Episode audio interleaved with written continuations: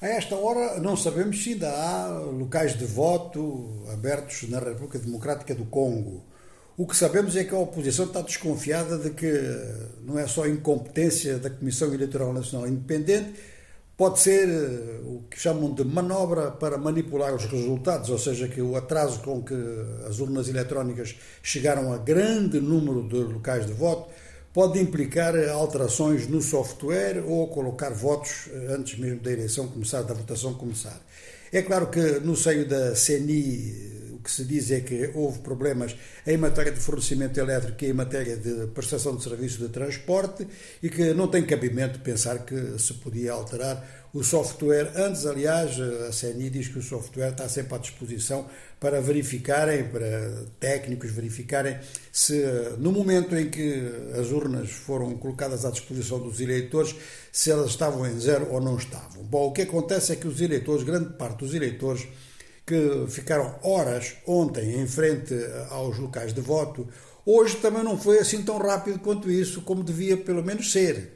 É claro que já o prolongamento do período de voto para o dia de hoje, de cerca de 30% dos locais de voto, é muito. Para quem pensava e dizia que ia fazer eleições exemplares, e está-nos a lembrar exatamente as eleições angolanas de 2012 Bom, muitos desses eleitores perderam a paciência e desfizeram alguns locais de voto, atacaram escolas eh, e outros locais, sobretudo escolas, eh, onde estavam instaladas as urnas, e disseram que é um local de voto onde não se pode votar, não vale a pena estar ali, e então desencadearam, e depois isto começou a, a passar a notícia de cidade em cidade, e realmente há um número relativamente elevado de locais de voto que foram saqueados ou foram então espatifados, quer dizer, ninguém levou nada dali, mas deixaram aquilo estragado e isso revelou desta vez.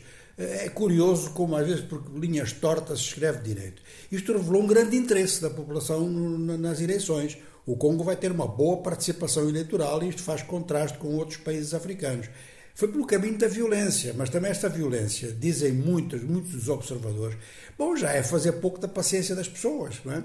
E então já tinha havido problemas no, nos registros eleitorais, na, na, nas listas, e agora mais este problema. Muitas pessoas dizem que não conseguiram votar mesmo, nem ontem nem hoje, e vamos ver até ao final do dia como é que fica então esta reclamação de cinco candidatos dos 19 e cinco importantes que querem a reorganização das eleições e receiam que este caos logístico do dia de ontem, sobretudo, venha a ter resultados, venha a ter efeitos nos resultados. De maneira que, para já, o que muita gente está a dizer é que candidatos que tiverem votação abaixo daquilo que pensavam vão culpar o que se passou na quarta-feira.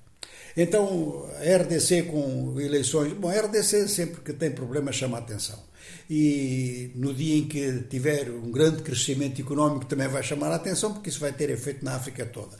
Mas para já é com os problemas. E estes problemas estão a preocupar vários países fronteiriços, provavelmente estão a deixar satisfeitos uh, detentores do poder no vizinho Ruanda, pode ser isso, enfim.